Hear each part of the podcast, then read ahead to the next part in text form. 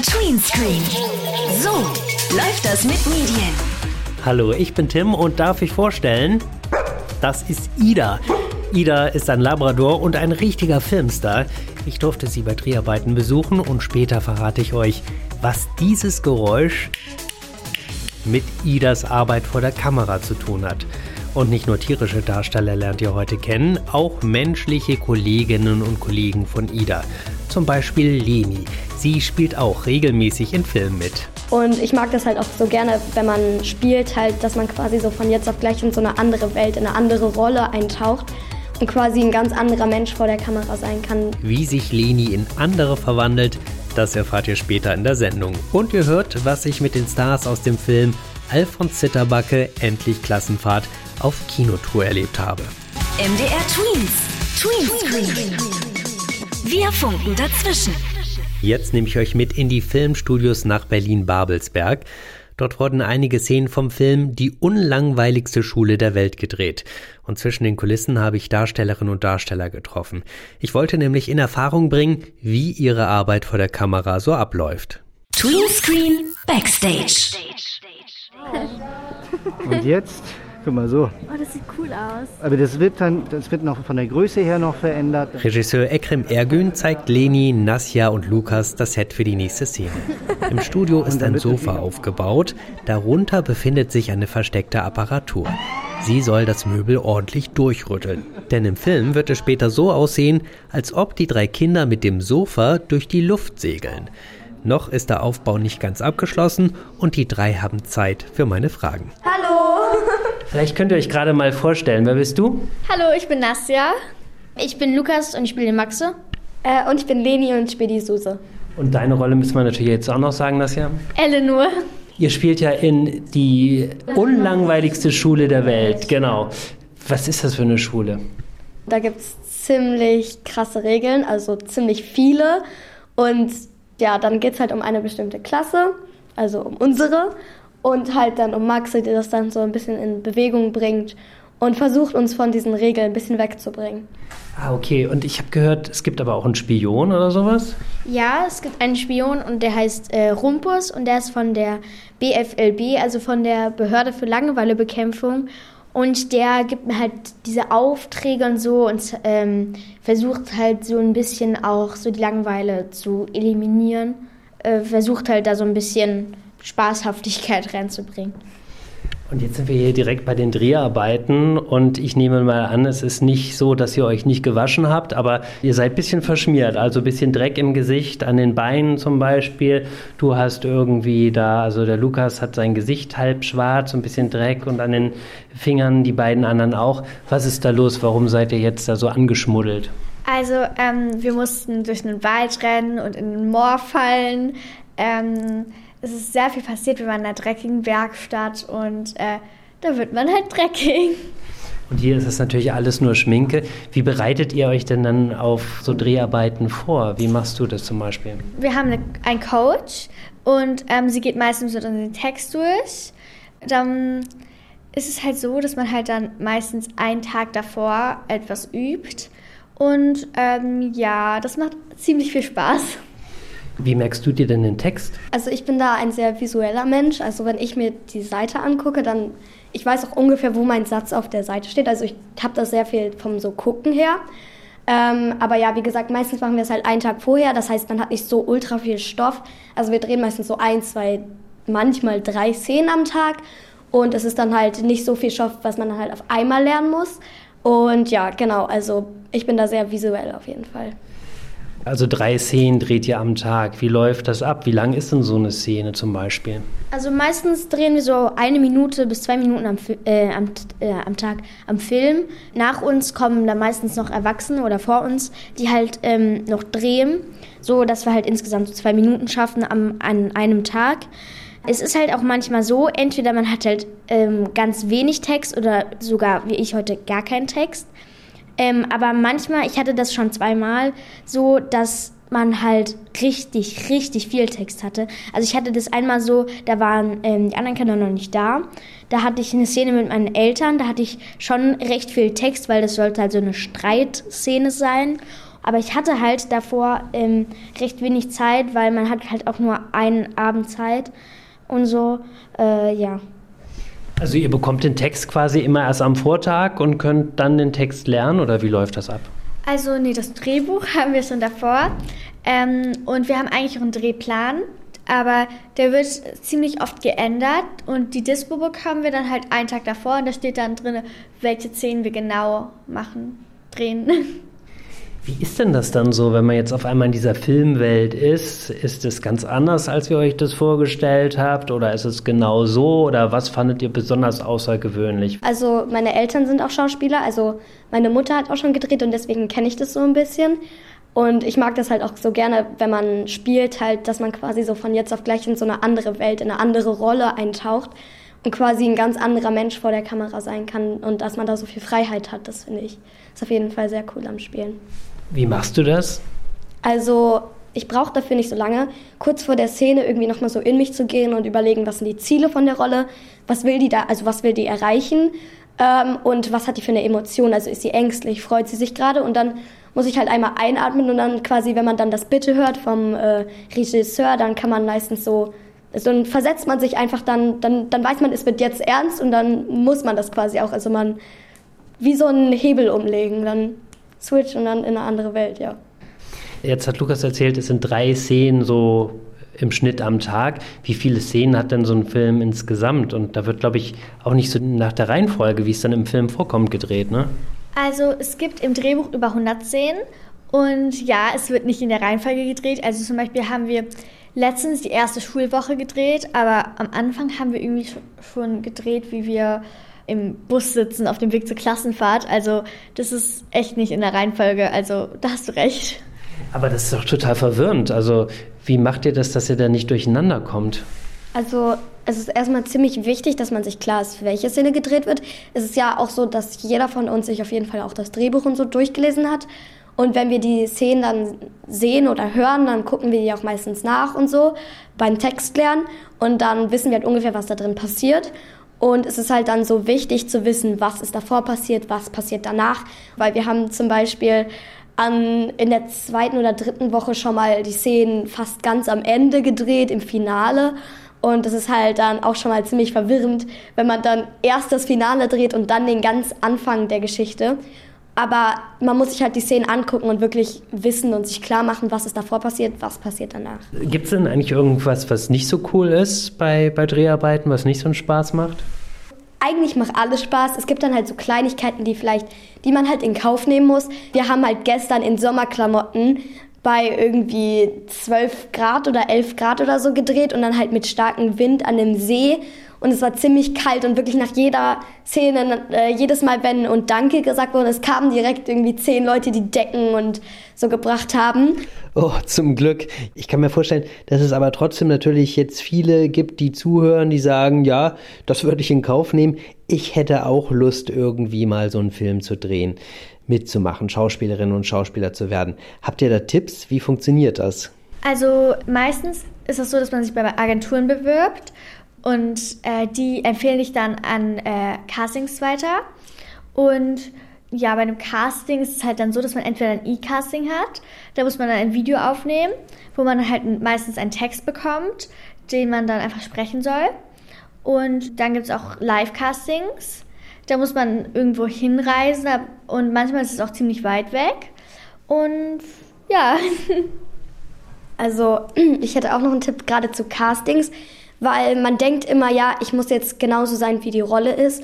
Äh, aber ich kann nur das Gegenteil behaupten, weil das habe ich am Anfang auch gedacht. Und ich muss sagen, da habe ich echt wenige Live-Castings dann bekommen, also die nächsten Runden. Und seitdem ich wirklich ich selbst bin in den Castings, bin ich wirklich in jedes äh, Live-Casting, also in jede Runde äh, weitergekommen. Und das ist wirklich ziemlich wichtig, dass man nicht die Rolle ist, sondern selber, also eine eigene Persönlichkeit mitbringt. Und, und was erzählst du dann von dir Interessantes? Die fragen halt oft so, also stell dich vor, dann sage ich natürlich meinen Namen, mein Alter, so das ist jetzt nicht so interessant. Aber die fragen dann meistens so, was macht dich besonders oder kannst du uns irgendwas über dich erzählen?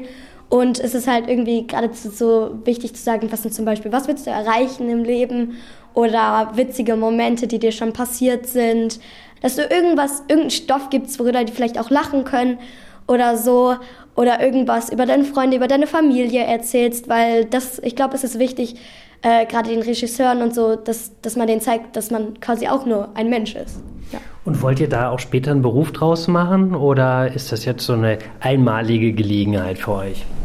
Also ich kann es mir vorstellen. Ich hoffe auf jeden Fall, dass es noch weiter funktioniert und so. Ich, ich könnte mir schon vorstellen, das später als Beruf zu machen.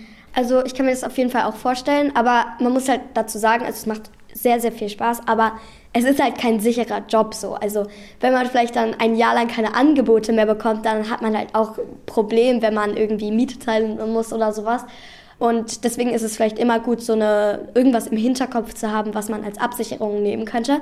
Aber generell, wenn man regelmäßig Angebote bekommt und es gut läuft, dann auf jeden Fall. Also es macht auch sehr, sehr viel Spaß und ich könnte mir das gut vorstellen. Ja. Was ist dein Plan B?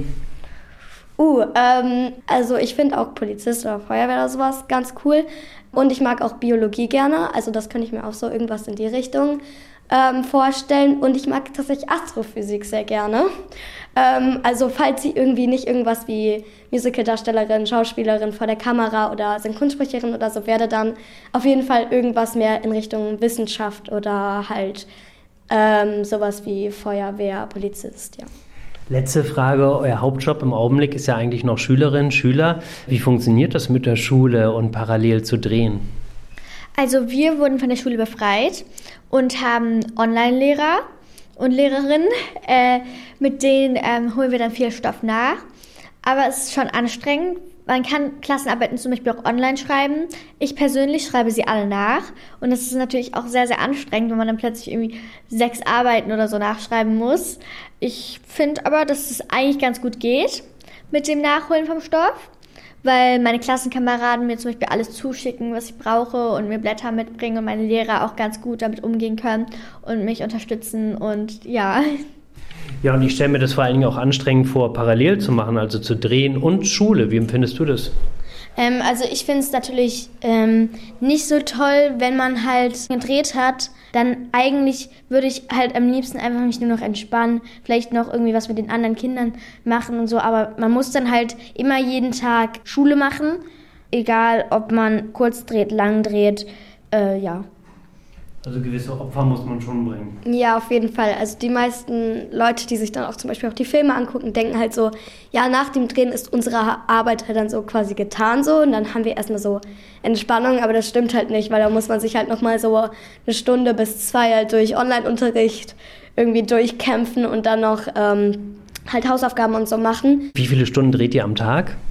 Also drei, drei Stunden dürfen wir drehen und fünf Stunden oder acht Stunden dürfen wir am Set sein. Ähm, wegen den Umbauzeiten zum Beispiel dreht man ja nicht die ganze Zeit oder wir brauchen ja selber auch öfters Pause. Und ja, also drei Stunden dürfen wir auf jeden Fall im, jeden Tag drehen. Dann vielen Dank, dass ihr mir ein bisschen von eurer Arbeit hier erzählt habt bei den Dreharbeiten. Es hat mir Spaß gemacht. Viel Erfolg weiter bei euren Plänen und natürlich auch bei den Dreharbeiten hier beim Film. Ja, danke. Danke, tschüss. Dein Medienmerk bei MDR Tweens. Tweenscreen. Leni, Nasja und Lukas, die haben uns eben hier von ihren Erlebnissen bei den Dreharbeiten zum Film Die unlangweiligste Schule der Welt erzählt. Jetzt geht es um einen tierischen Star. Ida, das ist ein Labrador und sie spielt auch in dem Film mit. Da heißt sie Macaroni und damit sie vor der Kamera genau das macht, was im Drehbuch steht, musste sie vorher ordentlich üben. Mit dem Tiertrainer Marco Heise. Der hat schon viele Vierbeiner für Dreharbeiten fit gemacht und am Filmset hat er mir erklärt, wie das geht. Hallo Tim. Du bist hier am Set mit Macaroni im Einsatz und mit einer Katze auch. Die Katze, die heißt Knutschi, glaube ich. Erstmal äh, Macaroni, die ist, glaube ich, gerade in der Maske oder ruht sich gerade ein bisschen aus. Wo steckt Macaroni? Macaroni und Knutschi machen gerade eine Pause tatsächlich. Ja, die müssen sich immer zwischen den Aufgaben, die sie hier erledigen müssen, auch mal ausruhen. Und sie sollen auch immer ein bisschen Langeweile ruhig haben, damit das Drehen für die was ganz Besonderes ist und sie auch richtig Spaß daran haben, dass sie wirklich wissen, ah, jetzt können wir wieder arbeiten, jetzt passiert was. Und in der Pause ist es dann auch eher so, oh, wieder langweilen und so. Hoffentlich, hoffentlich dürfen wir bald wieder arbeiten. Was müssen die denn hier zeigen? Also was müssen sie vor der Kamera machen? Also die beiden sind immer mal wieder da und sollen vor allen Dingen sich selbst spielen und natürlich auch als Sympathieträger äh, dabei sein und so eine ganz hübsche kleine Katze und unsere Ida ist ein junger Labrador. Also Ida ist Macaroni. Und ähm, ja, dann haben sie natürlich auch noch ein paar Aufgaben. Also Ida springt einmal ins Wasser und äh, durchschwimmt einen See und sie konnte vorher gar nicht schwimmen. Also das haben wir alles mit ihr noch trainiert. Dann gibt es natürlich noch die Katze Knutschi. Die heißt in, in Wirklichkeit Winnie, ist ein junger Kater. Und der musste einen ähm, ziemlich großartigen Stunt machen. Er musste nämlich auf einem Kronleuchter sitzen, der, das muss ich jetzt schätzen, aber bestimmt in sechs, sieben Meter Höhe hing, in einem, in einem großen Saal. Und ähm, ja, da musste die Katze natürlich sich auch mit wohlfühlen und da gut abgesichert sein. Und das haben wir ganz toll gemacht. Es waren viele Leute da, die das gesichert haben. Ich war ganz dicht bei der Katze mit einem Hubwagen und habe ihr dadurch Sicherheit gegeben ja, so konnten wir die, die Bilder tatsächlich so drehen mit der Kamera unten, die hochguckt und die Katze sitzt oben in sechs Meter Höhe auf dem Kronleuchter. Nun denkt man ja immer Hund, klar, den kann man sowieso Kunststücke beibringen, aber Katze, das ist möglicherweise schwierig. Ist das so? Sind Hunde die besseren Filmtiere? Hunde sind auf jeden Fall die besseren Filmtiere, weil wenn man den richtigen Hund ausgesucht hat, der will einem gefallen, der möchte alles richtig machen und, und ja, der möchte gelobt werden. So eine Katze, die ist da doch, man, da, man, man sagt immer, die Katzen sind ein bisschen schlauer und machen nur das, was ihnen gefällt, aber ich als Tiertrainer muss da, glaube ich, leider sagen, die sind ein bisschen dümmer als Hunde, lassen sich nicht so gut trainieren. Also eine von naja, 50 Katzen ist gut geeignet und ähm, die haben dann auch manchmal Lust. Ne? Also es ist nicht so, dass es da gar keine Katzen gibt. Es gibt auch Katzen, die haben Lust zu arbeiten. Manche Rassen sind äh, besser geeignet als andere. Und da muss man eben wirklich suchen, dass man die eine Katze findet, die, die gerne arbeitet und die auch ähm, vor allen Dingen bei Katzen das Wichtigste ist, Stress, mit Stress umgehen können. Und man braucht so eine kleine Rampensau auch bei einer Katze, die da einfach sich wohlfühlt, den Leuten um die Beine schnurrt und ähm, mit allem zufrieden ist.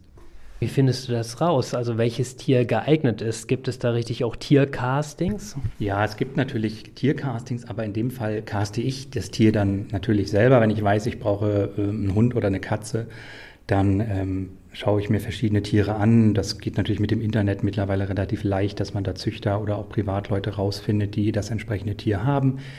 Und ähm, ja, das ist natürlich so ein bisschen das Talent, was man mitbringen muss und die Erfahrung. Das mache ich jetzt nicht seit gestern, sondern schon viele Jahre und dann geht das bei mir relativ schnell, dass ich wirklich so einen Hund anschaue und nach eigentlich ein paar Sekunden schon sehe, okay, das könnte was werden, da lohnt sich auch ein zweiter Blick. Und bei einer Katze geht das fast noch schneller. Wenn ich die angucke und die guckt mich an und geht, geht zu mir, dann ist es gut.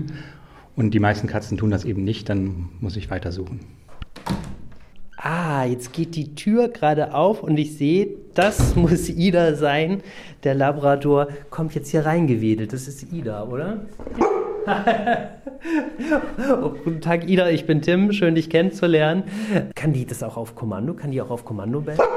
Ja, kann sie. Wie übt man das dann mit einem, mit einem Hund, dass er dann eben aufzeichnen? Also du musst dann den Finger nach oben machen oder wann weiß sie, ich soll jetzt bellen? Ähm, ich mache das immer so, dass ich so eine, wie so eine Handpuppe, ähm, Mund auf und zu die Bewegung mache und das ist für den Hund das Zeichen zum Bellen. Äh, man kann im Prinzip jedes Zeichen nehmen, das man gut findet oder das man gut anwenden kann. Das habe ich für mich ausgesucht. Und üben tut man das, indem man irgendwas findet, was den Hund zum Bellen bringt. Also manchmal ist es ein Spielzeug, Manchmal ähm, ist es irgendwie, wenn man den Hund irgendwo anbindet und ein Stück weggeht oder ihn allein im Auto lässt oder irgendwas. Man muss irgendwie ein bisschen rausfinden, ein bisschen forschen. Und sobald ich irgendwas gefunden habe, kann ich das dann loben. Also dann kann ich den Hund eben beispielsweise das Spielzeug zeigen, mache dazu meine Bewegung und sage das Kommando gib laut, ist es in dem Fall. Versuche die Situation herzustellen, wo der Hund bellt und dann bellt er und ich lobe ihn und freue mich und ich habe da so einen Klicker, ich arbeite ganz viel mit Klicker, das kennen viele Tierleute wahrscheinlich so ein Knackfrosch.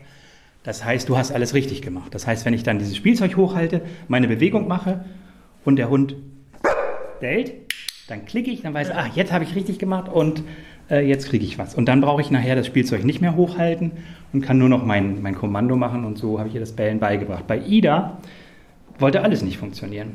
Da mussten wir dann, äh, haben sich einer von uns verkleidet mit einem Mantel über und eine Plane übergelegt und ist ganz weit weggegangen und ist dann so von hinten böse durch den Wald geschlichen und ein bisschen geschlurft und mit über eine Gießkanne so, so ein paar Geräusche gemacht. Das hat sie dann ein bisschen geängstigt und da hat sie dann diesen, was auch immer, Waldschrat da angebellt. Und so haben wir ihr das Bellen beigebracht. Und äh, sowas wie jetzt Schwimmen beibringen oder keine Ahnung, manchmal sieht man ja auch in Filmen, der Hund bringt jetzt die Zeitung oder öffnet die Tür oder sowas. Wie, wie, wie gehst du da dann vor? Also bei dem Schwimmen, das kann man natürlich festigen. In der Regel kann ein Hund schwimmen, aber er muss eben Lust haben zu schwimmen. Das muss man mit ihr ausprobieren, beziehungsweise ihr ähm, beibringen ist das falsche Wort, die Lust bei ihr wecken und erhalten, dass sie wirklich gerne ins Wasser geht, weil wir hier viele Schwimmszenen haben und sie von Anfang an also sehr vertraut mit dem Wasser machen. Das Apportieren, da gibt es auch verschiedene Möglichkeiten. Ich mache das mit so einem Apportier-Dummy, da ist Leckerli, sind Leckerlis drin. Also es kann man sich wie eine kleine Tasche vorstellen, die man wegwirft. Und der Hund will das Leckerli darin haben, dann nimmt er es erstmal in den Mund und dann kommt wieder mein Knackfrosch. Also dieses in den Mund nehmen ist der, der erste Schritt. Und dann muss sie die Tasche zu mir bringen und dann mache ich die auf und sie kriegt das Leckerli daraus. Also so bringt man ihr Apportieren bei. Und dann geht das eben nicht nur mit dieser Tasche, sondern kann sie auch eine Socke oder einen Schuh oder den Rettungsring holen. Muss man als Tiertrainer, Tiertrainerin viel Geduld mitbringen oder muss man total sensibel sein? Ja, diese Frage wird mir immer wieder gestellt. Man muss ja bestimmt ganz geduldig sein. Und tatsächlich bin ich überhaupt kein geduldiger Mensch. aber es hilft natürlich schon, wenn man, wenn man Geduld hat. Aber ich glaube auch so ein bisschen, oh, ich will das jetzt, hilft auch, weil man dann vielleicht noch mal ein bisschen überlegt, wie kriegt man es denn hin? Und wir sind natürlich hier in einer Drehsituation ähm, haben wir jetzt nicht die Möglichkeit, alles hundertmal zu machen. Also wir müssen dann schon auch präzise auf den Punkt abliefern. Insofern kann man dann nicht irgendwie ganz, ganz viel Zeit haben. Aber klar, wenn ich merke, so es geht gerade heute nicht oder es will nicht und ich werde jetzt irgendwie ungeduldig, dann höre ich aber einfach auf. Dann sage ich jetzt so, ich kann nicht mehr, macht mal jemand anders mhm. weiter. Also ich habe auch Leute, die mir helfen. Oder macht dann eben am nächsten Tag weiter. Also das ist schon ganz wichtig, dass man dann nicht komisch wird oder einfach mit schlechter Laune daran geht, dann kommt man nicht weiter. Was war denn das ungewöhnlichste Tier, was du bisher trainiert hast? Wir haben Pinguine, Rentiere. Ähm, ich habe mit Raubtieren gearbeitet, mit Löwen, mit Bären. Ich habe jetzt gerade einen Film mit einem Falken gemacht. Das war eine schöne Herausforderung, ähm, weil es einfach ganz, ganz selten vorkommt, dass mit solchen Tieren länger gedreht wird. Das ist immer mal wieder was Neues und es kann aber auch was ganz Kleines, Unspektakuläres spannend sein, wenn man dann mit einer Spinne arbeiten muss, die irgendwie Aufgaben lösen muss, wo man sich dann überlegen muss, wie nimmt das Tier überhaupt seine Umgebung wahr, was für Reize kommen da überhaupt an, dass ich das irgendwie lenken kann. Also das äh, sind auch Sachen, die mir Spaß machen. Ist im Prinzip immer die neue Herausforderung. Also kann ich jetzt gar nicht sagen, das eine macht mehr Spaß als das andere. Aber du musst dich ja dann tatsächlich auch super mit Tieren auskennen und auf der anderen Seite auch total unerschrocken sein. Also wenn ich jetzt irgendwie da einem Löwen Männchen beibringen sollte oder sowas, hätte ich da wahrscheinlich schon Muffensausen. Ja, man muss natürlich schon ein bisschen sich auskennen, man muss ein bisschen Talent mitbringen, um so ein Tier lesen zu können, also so, so, so ein Grundgerüst, dass ich erkenne irgendwie, wie ein, also ein Pferd und ein Pinguin reagieren natürlich völlig unterschiedlich, aber so dieses einfach sich darauf einlassen können, das muss man, glaube ich, ein bisschen können und wollen. Und dann, klar, muss man auch immer wieder neu dazulernen. Also ich frage dann auch, wenn ich mit einem Strauß arbeite, äh, mit dem ich noch nicht viel gemacht habe, dann frage ich auch die Leute, die da eine Straußenfarm haben, die Tiere kennen und profitiere auch von deren Erfahrungen. Also da darf man dann auch keine Angst haben, nochmal zu fragen und nochmal was Neues lernen zu wollen. Kann man das denn lernen, Tiertrainer, oder braucht es da einfach so ein ja, eine besondere Nähe zu Tieren auf der einen Seite und eben auch so ein Talent, Tiere lesen zu können, die Körpersprache irgendwie deuten zu können. Unglücklicherweise ist Tiertrainer kein Ausbildungsberuf, was ich natürlich schade finde, weil dadurch ein bisschen mehr Qualifikation auch nachgewiesen werden würde. Wir bilden selber Tier, Tierpfleger aus. Also wir sind ein Ausbildungsbetrieb für Tierpfleger und unsere Azubis lernen natürlich schon äh, den Beruf des Tiertrainers bei uns, der ja kein anerkannter Beruf ist. Aber wenn die bei uns fertig sind, dann können die natürlich Hunde ausbilden, die können eine Hundeschule aufmachen. Aber am Ende ist man nie staatlich geprüfter Tiertrainer. Den Beruf gibt es also tatsächlich nicht. Was muss man für Voraussetzungen da mitbringen? Also was würdest du da empfehlen, wer jetzt sagt, also das finde ich irgendwie interessant und ich habe auch einen Hund und dem kann ich auch ganz gut Kunststückchen beibringen. Ist das schon mal eine Eignung oder gehört da schon noch mehr dazu? Also wir oder ich als Filmtiertrainer trainiere natürlich nicht nur Tiere gut, sondern ich weiß auch, wie Film funktioniert. Und das ist, glaube ich, ganz wichtig, dass man einfach weiß, okay, an der Stelle wird sowieso geschnitten, dann kann man vielleicht kurz mit dem Regisseur sprechen, ob er diesen Teil braucht, weil sonst kann ich da einmal durchs Bild laufen, mich auf die andere Seite stellen und dann guckt der Hund wieder besser. Also, dass man einfach auch weiß, wie funktioniert was, wie sieht so ein, so ein Bildausschnitt aus, wann kann ich vielleicht auch mal ein Kommando reingeben. Also, das, äh, man muss sich auch ein bisschen mit dem Metier Film auskennen, dass man da einfach Erfahrung hat, wie man stehen kann, wo man stehen kann und wie das funktioniert. Also letztlich spielen die Tiere dann auch gar nicht mit den Schauspielerinnen und Schauspielern, sondern mit dir, weil sie auf dich reagieren, der du da hinter der Kamera stehst. Das ist richtig. Ich bin natürlich derjenige, der so ein bisschen das Tier lenkt. Ich sage immer ganz gerne wie so ein Puppenspieler ohne Fäden. Wobei das nicht ganz richtig ist. Ich versuche meine Tiere immer auch ein bisschen Freiheit, ein bisschen Freiheit zu geben, dass sie eben auch mitspielen. Also ich mag das dann auch nicht, wenn so ein Hund ganz starr in irgendeine Richtung guckt, weil da der Trainer steht, sondern lass sie dann auch immer ein bisschen, das ist aber auch eine Sache, die man, die man steuern kann. Entweder lege ich ihn ganz fest hin und sage, aufpassen, guck mich an, dann ist er wirklich fokussiert, weil ich danach noch irgendwas von ihm will, oder ich mache es eben mal locker, leg dich mal hin, warte. Dann ist er eben auch mehr mit den Blicken bei den Schauspielern und reagiert auch auf die Dialoge. Marco, vielen Dank, dass du uns so einen kleinen Einblick gegeben hast in deine Arbeit als Tiertrainer. Sehr gerne, hat mich gefreut. Was mit Medien? MDR Tweenscreen. Ihr habt ja gerade schon von jungen Schauspielerinnen und einem Schauspieler gehört, wie aufregend Dreharbeiten sind.